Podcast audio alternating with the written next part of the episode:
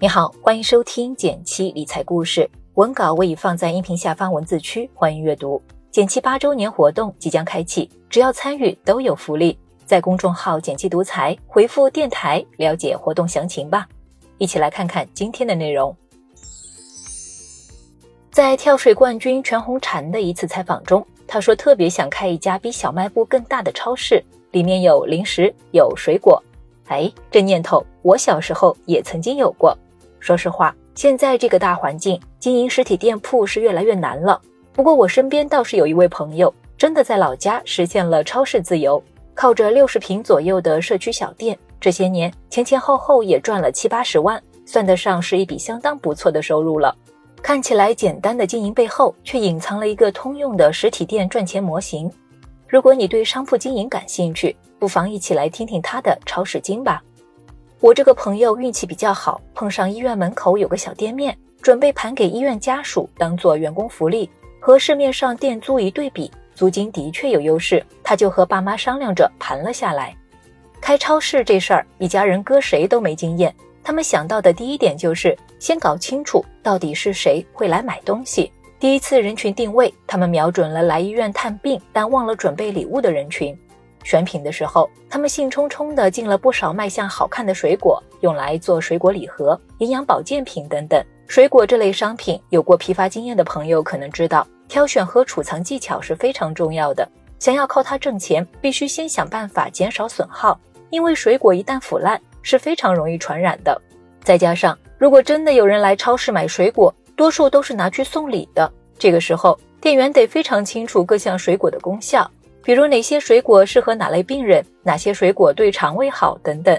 也就是说，如果他们将人群定位成送礼的顾客，如果他们前来买东西，买的更多的是商品背后的含义，而不是商品本身。这就像送花一样，你得清楚每种花背后的寓意是什么，才有机会将鲜花卖出去。但很快他们发现这不是一个好策略，除了储藏和服务成本过高，还有一个问题。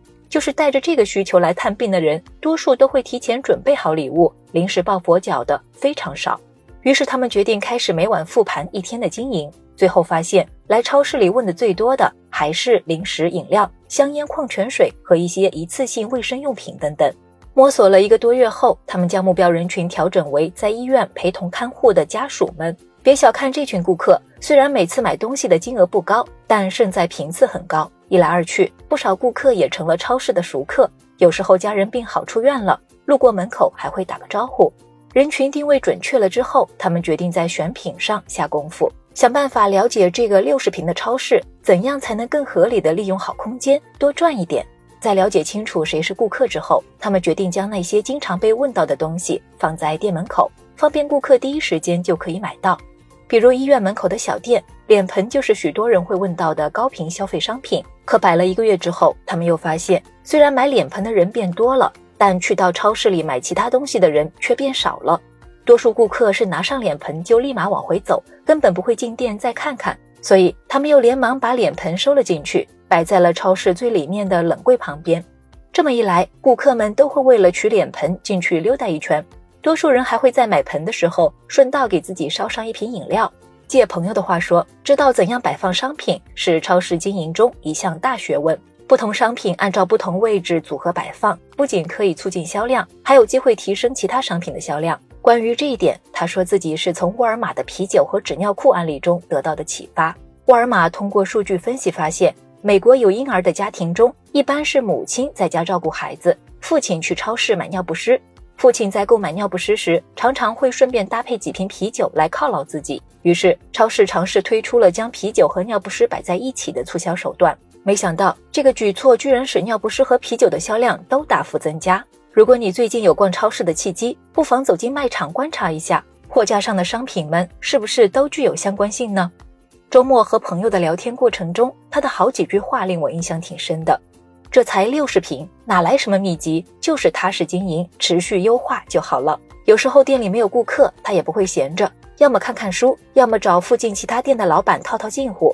他也说，既然选择了干零售，要么就从书里学，要么就从身边人学。别人眼里那些不起眼的琐碎，才是你的机会。这一席话也让我想起来 Seven Eleven 的创始人铃木敏文在零售的哲学中提到的，自己有两件坚持会做的事，其中一件就是将自己置身于信息中。每天回到家，他会打开电视；坐车，他就会听广播，任由信息流动，自然而然地经过大脑。同时，他会像捕鱼一样，捕捉与自身工作相关的内容，时刻感知市场的变化。初听起来好像没有什么了不起。但正是这样多年如一日的习惯，成就了 Seven Eleven 的与时俱进。虽然这些年随着互联网的兴起，零售的经营形态一直在变，但回归到经营的核心，能取得成功的还是那些不变的要素：关注顾客的需求，持续优化商品，为顾客们提供更好的服务。好了，今天的内容就到这里啦。喜欢今天的内容吗？喜欢的话，默默点个赞，告诉我。别忘了根据音频开头的提示参加我们八周年活动，解锁更多变富小技巧，不见不散哦。